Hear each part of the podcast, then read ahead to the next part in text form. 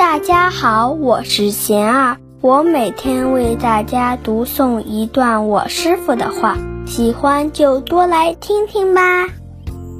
当下心安，我师傅说，每个人的机遇，现在所得是过去的果，现在所做是未来之因。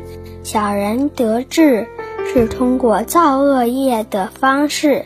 实现了宿世的福报，其苦在未来。